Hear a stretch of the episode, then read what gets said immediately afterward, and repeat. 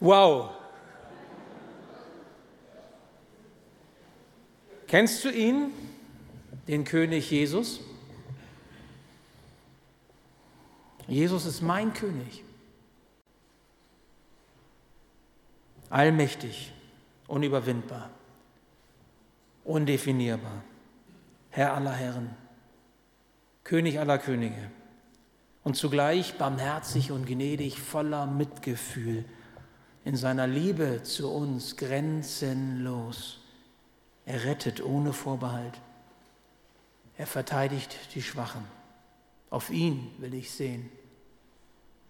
Ihn will ich hören. Ihm will ich mich immer wieder neu ausliefern. Ist Jesus auch dein König? Ist das dein König? Ob du erste Schritte im Glauben an Jesus gehst oder ob du schon lange mit ihm unterwegs bist, ich möchte das heute Morgen so zusprechen. Keine andere Person prägt dich so sehr, wie Jesus dich prägen kann. Niemand anderes bereichert dein Leben so, wie es Jesus tut, dieser König. Kein anderer beeindruckt dich so, wie es Jesus kann. In Jesus begegnet Gott dir auf einzigartige Weise und schenkt dir das Heil, jetzt und in Ewigkeit. Jesus, der König. In unserer Predigtreihe Faszination Jesus geht es um eben diese Person, um diese außergewöhnliche Person Jesus Christus. Und wir haben gehört, er ist der, der die Welt bewegt. Das war die erste Predigt. Die zweite, er ist der heruntergekommene Gott. Und heute, er ist der Freund der Versager. Es geht also um Liebe und Barmherzigkeit. Und wir hören auf eine Begegnung, die Matthäus mit Jesus hatte. Matthäus, ein Freund von Jesus, ein sogenannter Jünger. Und er hatte eine ganz einschneidende und beeindruckende Begegnung mit Jesus gehabt, die sein Leben veränderte. Und wir hören auf Matthäus 9, 9 bis 13. Als Jesus weiterging und am Zollhaus vorbeikam, sah er dort einen Mann sitzen. Er hieß Matthäus. Jesus sagte zu ihm, folge mir nach. Da stand Matthäus auf und folgte Jesus. Später war Jesus im Haus des Matthäus zu Gast. Viele Zolleinnehmer und andere Leute, die als Sünder galten, waren gekommen und nahmen zusammen mit ihm und seinen Jüngern am Essen teil. Als die Pharisäer das sahen, sagten sie zu den Jüngern, wie kann euer Meister nur zusammen mit Zolleinnehmern und Sündern essen? Jesus hörte das und erwiderte, nicht die Gesunden brauchen den Arzt, sondern die Kranken. Geht und denkt einmal darüber nach, was jenes Wort bedeutet aus Hosea 6, Vers 6. Barmherzigkeit will ich und nicht Opfer. Dann versteht ihr, dass ich nicht gekommen bin, um Gerechte zu rufen, sondern Sünder. Ich bete. Ja, lieber Jesus, so lege du dein Wort in uns hinein. Gib, dass es unsere Herzen dass es uns im tiefsten unsere Seelen trifft. Herr, und lass es aufgehen und Frucht bringen. Lass uns etwas verstehen von deinem Wesen. Präge du uns durch deine Liebe und Barmherzigkeit. Amen. Ja, Matthäus war von Beruf Steuereintreiber. Ich weiß nicht, wie euch das so geht, wenn ihr diese Berufsbezeichnung hört. Das ist schon ziemlich äh, ziemlich heftig. Ne? Steuereintreiber. Also wenn man sich das dann so vorstellt, da kommt einer und steht vor der Tür mit einer dicken Axt und sagt, heute ist Zahltag, deine Steuer her.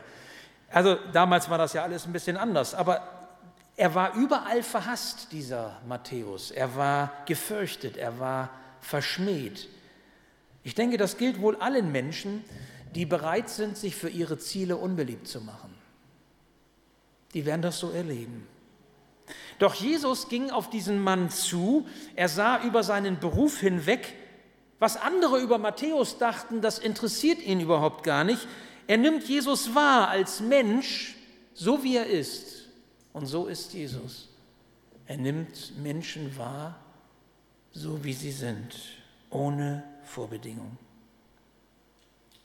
Ganz ehrlich, es gibt Menschen, die uns aufregen. Ist das nicht so? Es gibt Menschen, die uns aufregen mit dem, was sie sagen und wie sie sind. Wie gehen wir mit ihnen um? Vielleicht werden wir ja auch angegriffen oder kritisiert, zu Unrecht, wie wir meinen. Schließlich kämpfen wir doch für eine gute Sache und wollen doch auch nur das Gute. Und da können doch die anderen auch mal drüber nachdenken, oder? Wie denken wir über die, die uns nicht verstehen können oder auch nicht verstehen wollen? Es gibt Situationen mit Menschen, die uns alles abverlangen. Es gibt Situationen, da werden wir an Grenzen geführt, da würden wir vielleicht am liebsten aus der Haut fahren oder wie ein Blitz vom Himmel herunter donnern und alles gründlich aufräumen. Wie nehmen wir die Menschen wahr, die uns Mühe machen, wo wir doch nur helfen wollen und uns im Recht und in der Wahrheit wähnen? lernen wir von Jesus. Jesus will uns prägen mit seinem Wesen. Darf er dein König sein? Darf er quasi mit seinem Siegelring seine Liebe und seine Barmherzigkeit in dein Herzen hineinprägen? Darf er das? Darf er dein König sein? So wie sein Wesen ist? Viele Menschen sehnen sich nach klaren Positionen. Viele Menschen sehnen sich nach deutlichen Positionierungen, wenn es Schwierigkeiten gibt, wenn es Spannungen gibt, wenn es Streit gibt. Ich meine, wenn wir eine klare Position haben, die wir auch klar vertreten, dann gibt uns das Sicherheit. Dann gibt uns das Halt. Hier die Guten, da die Bösen. Alles klar. Hier die Richtigen, da die Falschen. Hier die Gläubigen, da die Ungläubigen. 100% dafür oder 100% dagegen. Das gibt Sicherheit. Das gibt Stabilität. Da weiß man, wofür man kämpft. Kann man notfalls auch das Schwert oder die Axt rausholen. Wie war das bei dem Steuereintreiber Matthäus? Wie ist das bei dir? Wie ist das bei mir? Richtig? Falsch? Gut und böse? Heilig? Unheilig? Fromm? Gar nicht fromm? Wie ist es bei denen, die Matthäus beurteilten? Heilig, nicht heilig? Wisst ihr, ich kenne solche Schwarz-Weiß-Kategorien aus meinem eigenen Leben nur zu gut. Früher in jungen Jahren noch viel, viel mehr als heute. Es ist ja auch viel anstrengender, einen Sachverhalt oder Menschen mit ihren Positionen differenziert zu betrachten, weil man dann sich nämlich wirklich mit ihnen auseinandersetzen muss. Oh, das ist furchtbar anstrengend, ehrlich. Das, das verlangt ganz viel von einem ab. Oft genug habe ich einfach keine Lust. Ich habe keine Lust, mir die Mühe zu machen. Und dann gehen auch mir Vereinfachungen über die Lippen. Dieses kategorische Denken von richtig und falsch, heilig und nicht heilig und äh, ja, diese Kategorien, die wir haben. Und die klingen dann manchmal auch so richtig fromm.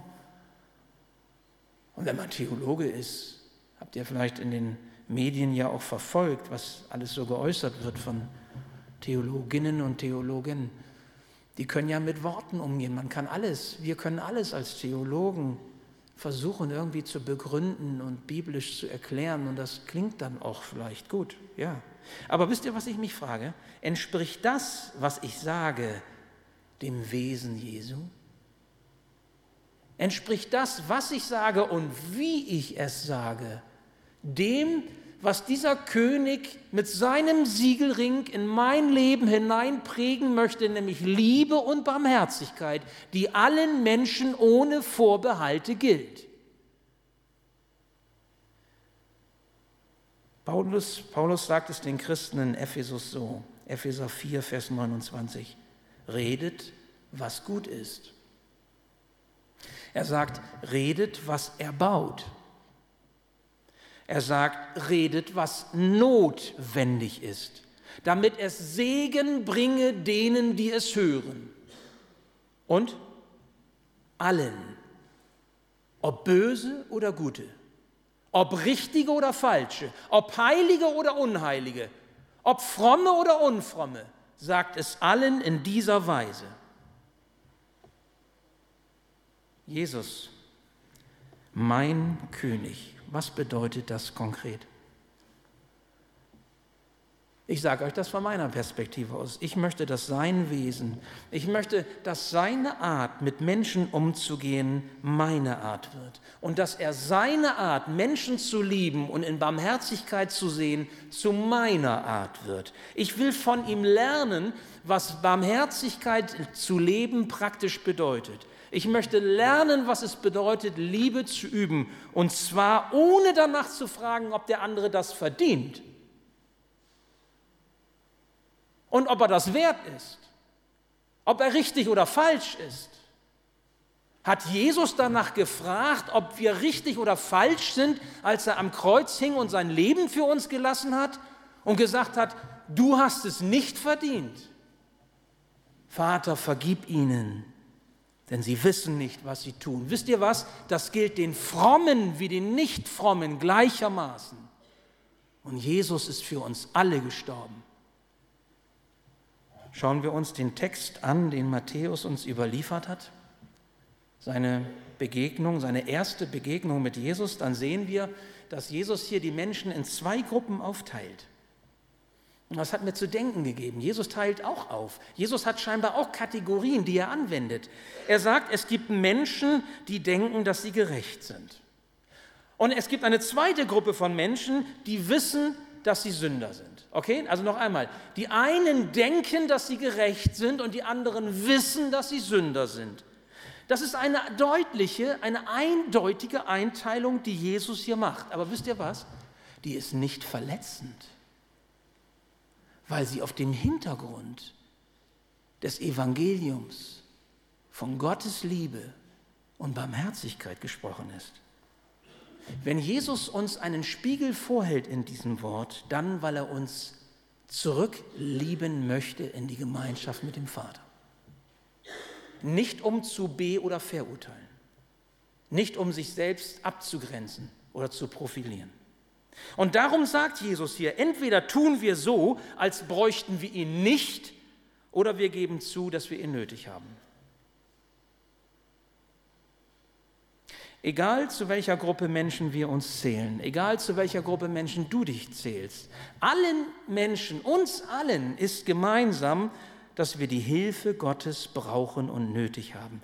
Der Unterschied liegt allein darin, ob wir unserer Bedürftigkeit bewusst sind, ob wir zugeben, dass wir diese Hilfe brauchen Egal wie wir leben, egal was wir denken, egal was unsere theologische Erkenntnis oder unsere, unser Zeugnis sein mag in dieser Welt. Wisst ihr, und das hat mich erschrocken, als ich das so mir vor Augen hielt aufgrund dieser Predigt, die wir übrigens schon lange geplant haben, als äh, nochmal so für die, die vielleicht jetzt irgendwie denken, wie kommt das denn? Das ist äh, eine Predigtreihe, die wir ja schon länger geplant haben, auch der Predigtext und auch das Thema. Mich erschreckt dieser Spiegel. Denn die Kategorien, die Jesus an uns Menschen anlegt, das sind so ganz andere Kategorien, als die ich so oft habe. Ja, von gut und böse, richtig oder falsch. Es geht hier nicht um irgendein Maß an Frömmigkeit, also mehr Glauben, frömmer leben, geistlicher sein. Nein, Jesus sagt, jedes Vergleichen ist nicht gut, weil es nicht gut tut und weil es keine guten Früchte bringt. Jedes Schubladendenken lehne ich ab, sagt Jesus. Und das hat einen guten Grund. Überlegt mal, ganz ehrlich. Und ich habe bei mir angefangen, auch darüber nachzudenken, natürlich. Wenn wir vergleichen, was geht denn da ab? Wenn wir mit solchen Kategorien arbeiten und Situationen und Menschen beurteilen, Wer sich vergleicht mit anderen, der wertet damit sein Selbst auf. Der sucht eigene Sicherheit auf Kosten eines anderen. Tut jemand etwas, das wir verachten, aus welchen Gründen auch immer, ist völlig unerheblich, sagt er etwas, was uns missfällt, aus welchen Gründen auch immer, und wir halten um der vermeintlichen Wahrheit willen dagegen und kämpfen dagegen an, dann stehen wir besser da als der andere. Wir sind überzeugt und wir stärken die eigene Gerechtigkeit. Jesus nennt das im Neuen Testament Selbstgerechtigkeit. Nichts anderes, nichts anderes ist Selbstgerechtigkeit. Jesus sagt, nicht die Gesunden brauchen den Arzt, sondern die Kranken. Geht, denkt einmal darüber nach, was jenes Wort bedeutet. Und dann zitiert er Hosea 6, Vers 6. Ich lese euch das mal nach dem Alten Testament vor. Ein kurzes Wort heißt es, ich habe Lust an der Liebe und nicht am Opfer, sagt Gott. Ich habe Lust an der Liebe und nicht am Opfer, an der Erkenntnis Gottes und nicht am Brandopfer. Und dann sagt Jesus weiter, dann, wenn ihr darüber nachdenkt, versteht ihr, dass ich nicht gekommen bin, um Gerechte zu rufen, sondern Sünder. Was für ein Geheimnis, das sich im Vertrauen zu Jesus hier erschließt.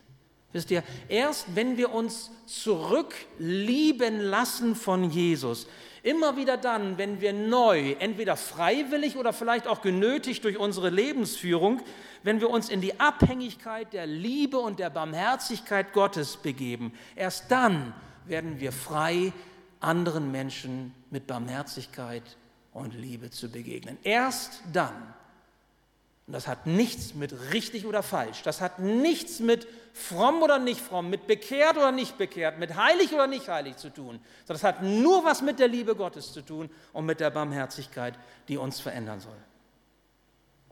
Kein Appell, keine Forderungen werden dies schaffen.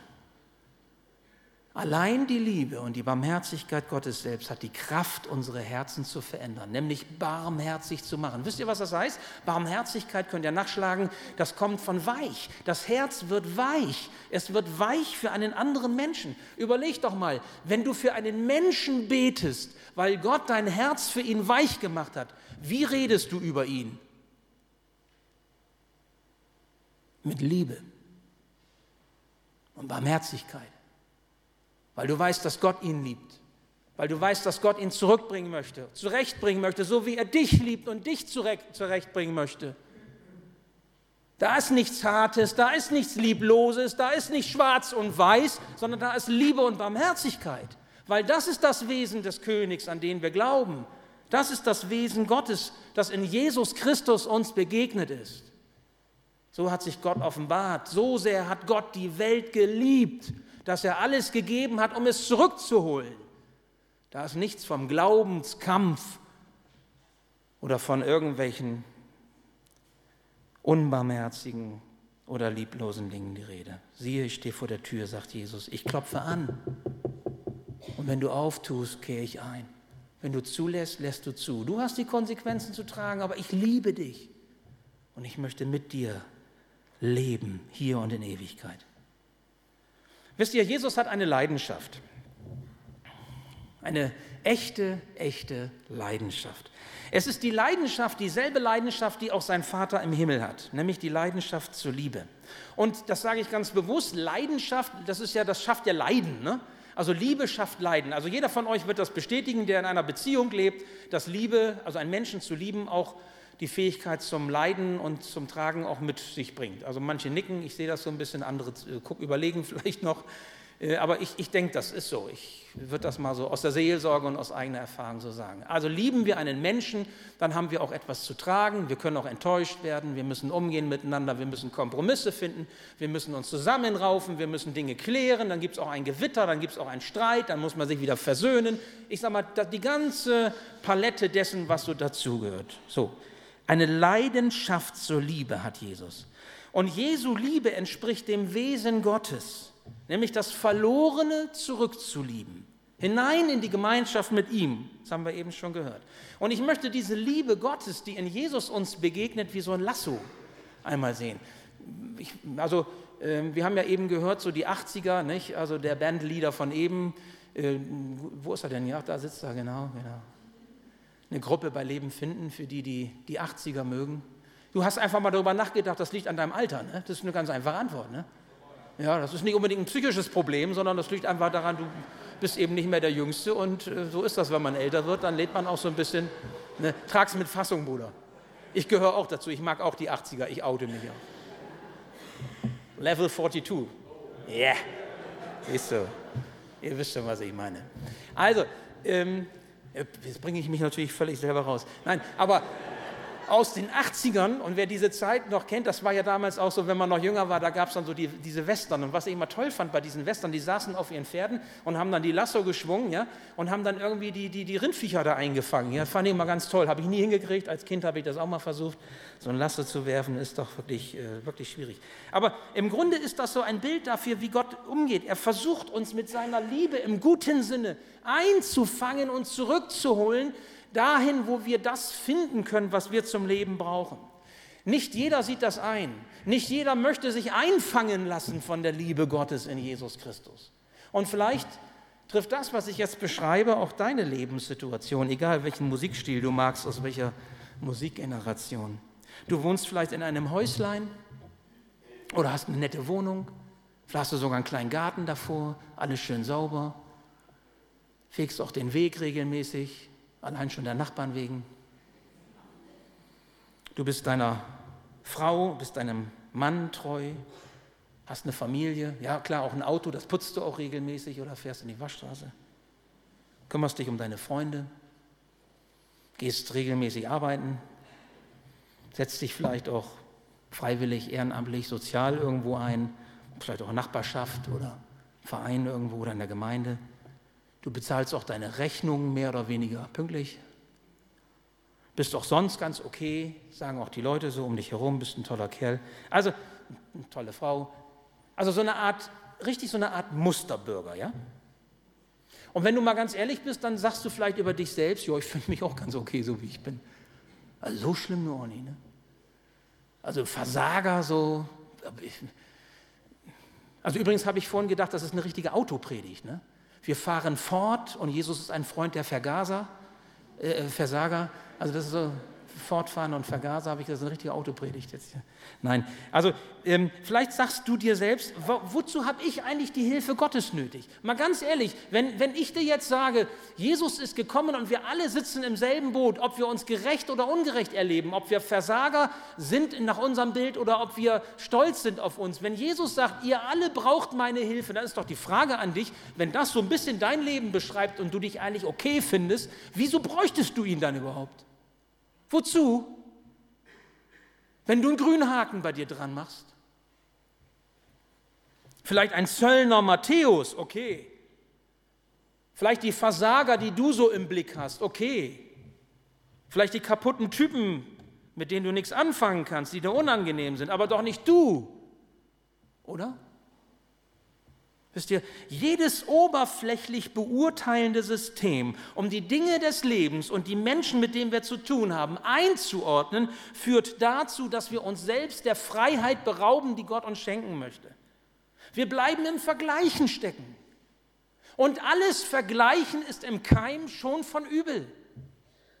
Es gibt kein positives Vergleichen.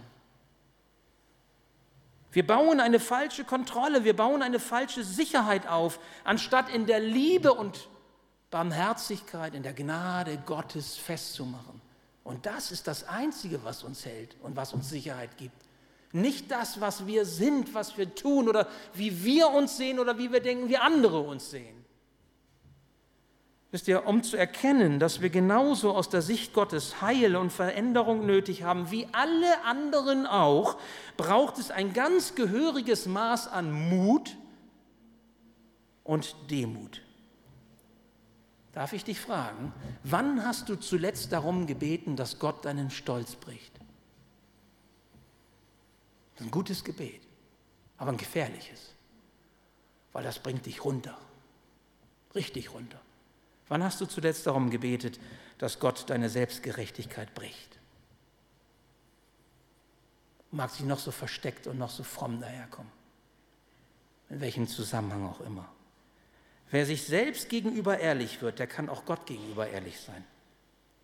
Wer Gott gegenüber ehrlich wird, der begibt sich gerne in seine Abhängigkeit und er lässt sich gerne helfen und er freut sich, dass er sich zurücklieben lassen kann von Jesus, von diesem Lasso, was einen einfängt. Und wisst ihr was? Wer sich von Gott lieben lässt, der kann auch anders mit anderen umgehen. Der kann auch anderen in Liebe und Barmherzigkeit begegnen. Der muss nicht mehr hart sein und rechthaberisch und überzeugt und für irgendwelche Sachen kämpfen gegen andere.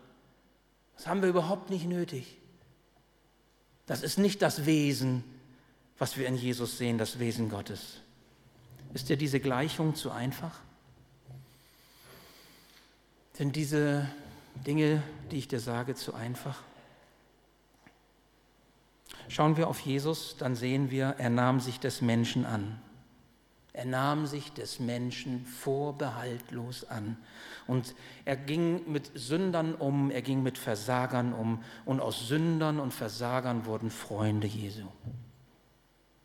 Wo andere gesagt haben, nein, die sind ungläubig, die sind nicht heilig, die leben nicht so, die halten sich nicht daran. Irgendwelche Kategorien. Diese Freunde, sie waren von Herzen dankbar, geliebt und angenommen zu sein. Sie waren von Herzen dankbar, in Jesus festmachen zu können, in der Liebe und Barmherzigkeit Jesu, egal was ihre Schuld war, egal was ihr Versagen war. Und das gilt auch dir. Und das gilt auch mir. Und das gilt denen in der Kirche und das gilt denen in der Welt und das gilt denen hier oder dort auf dem Missionsfeld oder wo auch immer. In welcher Partei oder in welcher Schublade wir sie nun einordnen oder sie sich selbst. Die Liebe Jesu führt uns Menschen in die Vergebung Gottes. Und die Barmherzigkeit Jesu öffnet unsere Herzen für die Gnade Gottes, ohne die kein Mensch gerecht vor Gott ist. Nichts anderes macht uns gerecht vor Gott. Nichts. Gar nichts. Sünder, Versager. Mit ihnen hatten die vermeintlich Gerechten damals ihre Probleme. Und die vermeintlich Gerechten heute haben auch ihre Probleme mit dieser Botschaft. Zum Beispiel die Pharisäer, die Jesus beobachteten.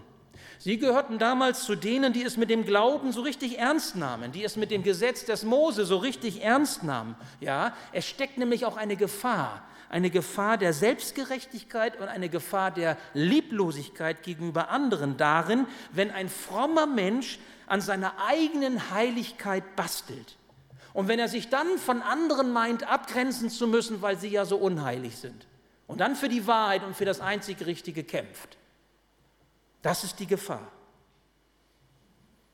Der amerikanische Autor Judah Smith sagte einmal treffend, kurz nachdem ich eine schlechte Gewohnheit überwunden habe, werde ich zum größten Kritiker gegenüber jedem, der immer noch das tut, womit ich gerade aufgehört habe. Gerechte Empörung fällt uns leichter als Demut und Erbarmen. Ja? Und dann haben wir eben unsere wohlformulierten Kategorien zur Beurteilung des Lebens und zum, zur Beurteilung des Verhaltens anderer, die Jesus doch längst am Kreuz abgeschafft hat, die Jesus auch in der Gemeinde, in seiner Gemeinde nicht haben will. Die Bergpredigt sagt doch was ganz anderes. Liebet eure Feinde, tut wohl denen, die euch fluchen. Wenn du für Menschen betest, wirst du so nicht reden können mit ihnen. Weder über sie noch mit ihnen.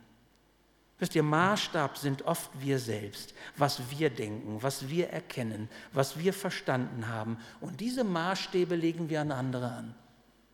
Smith sagt dazu weiter, wenn du meinen Regeln folgst, so reden wir mit Menschen, wenn du meinen Regeln folgst, dann bist du ein guter Mensch. Wenn du meine Regeln brichst, dann bist du ein schlechter Mensch. Und wenn du strengere Regeln hast als ich, dann bist du ein Erbsenzähler, der es etwas lockerer sehen sollte. Ja, so ticken wir. Wisst ihr, solche und andere Regeln beweisen nicht unsere Heiligkeit. Warum nicht? Weil unsere Heiligkeit allein begründet liegt in der Erwählung Christi. Das ist Theologie. Das ist biblische Theologie. Unsere Heiligkeit liegt allein begründet in der Erwählung Jesu Christi, dass er uns zu seinen Kindern gemacht hat. Sola gratia, die Erkenntnis der Reformation, ganz aus Gnade, ohne Verdienst werden wir selig. Römer 3, wir sind alle Sünder und ermangeln des Ruhmes, den wir bei Gott haben sollten. Das Zeugnis der Bibel ist klar, wir sollten es nur gesamthaft lesen und gesamthaft hören und nicht einzelne Texte herausgreifen und über alles stellen. Gottes Gnade können wir uns nicht verdienen, können wir nicht uns erarbeiten. Das mag der eine oder andere als schade empfinden, aber so ist es. Als Leidenschaft die Liebe, das zeichnet Jesus aus. Und Jesus ist das Gesicht Gottes hier auf dieser Erde. Wisst ihr, ich bin so dankbar dafür, dass das die Botschaft ist, von der ich her lebe, dass das mein König ist, der mich prägen darf und sein Wesen in mich hineinlegen darf. Ich bin so dankbar dafür, denn so habe ich eine Chance, eine Chance, zu dem Menschen heranzureifen, den Gott aus mir machen möchte. Nicht wie ich gerne sein will, sondern so wie er mich haben will. Jesus war getrieben davon, denen Barmherzigkeit zu bringen, die es am wenigsten verdient haben. Sind wir davon auch getrieben? Denen die Barmherzigkeit zu bringen, die es aus Meinung vielleicht welcher Leute auch immer am wenigsten verdient haben, in welcher Situation auch immer. Denjenigen, die keine Hoffnung mehr hatten, bot er voller Hingabe Hoffnung an. Jesus will den schlimmsten Sündern helfen, denen, die sich bewusst sind, dass sie ihn brauchen. Das sind die Kranken. Und für die ist er der Arzt. Darf ich dich zum Schluss fragen, wie stehst du heute Morgen vor ihm? Heilig? Fromm? Gerecht? Überzeugt? Theologisch sauber? Voller Erfahrung? Voller Erkenntnis? Gereift, gestanden, überzeugt? Ich wiederhole mich, jetzt kommt es weiter. Ihr merkt es. Wie stehst du heute Morgen vor ihm? Nimm diese Frage mit und überlege von diesem Text, den Matthäus uns berichtet aus seinem eigenen Leben, ob Jesus dein Arzt sein darf und du dich als Sünder erkennst, egal wie dein Leben aussieht. Ich bete noch. Lieber Jesus, so hab Dank, dass wir dein Wort haben, dass du es uns sagst. Hab Dank, Herr, dass du deine Arme aufmachst, damit wir zu dir kommen können. Du holst uns in deiner Liebe zurück, zurück zu dir, zurück in die Gemeinschaft mit dem Vater. Herr, und deine Gnade ist das, was unserem Leben den Wert und das Fundament gibt, das wir brauchen. Herr, nicht das, was wir selber sind, was wir tun, was wir denken, was wir meinen, wovon wir überzeugt sind. Nicht unsere Kategorien, die uns helfen, im Leben zurechtzufinden und Kontrolle zu behalten und Sicherheit zu erleben, sondern diese absolute Abhängigkeit, dieses Fallenlassen, dieses Loslassen in deine Hände und deine Liebe und Barmherzigkeit zu erleben, mit denen du uns auffängst. Denn wir können niemals tiefer fallen als in deine Hände. Herr, und wenn das uns gilt, dann gilt das allen Menschen. Ich möchte dich bitten, Herr, dass du dein Wesen in uns hineinlegen kannst und dass wir bereit sind, uns von dir prägen zu lassen in deiner Liebe und Barmherzigkeit. Und dass das Auswirkungen hat auf unser Reden, unser Denken, unseren Umgang miteinander. Hier in der Gemeinde, in dieser Stadt, in unserem Land und überall. Hab Dank, Herr, du bist mein König. Du bist der König. Du bist unser König. Wir loben und wir preisen dich. Amen.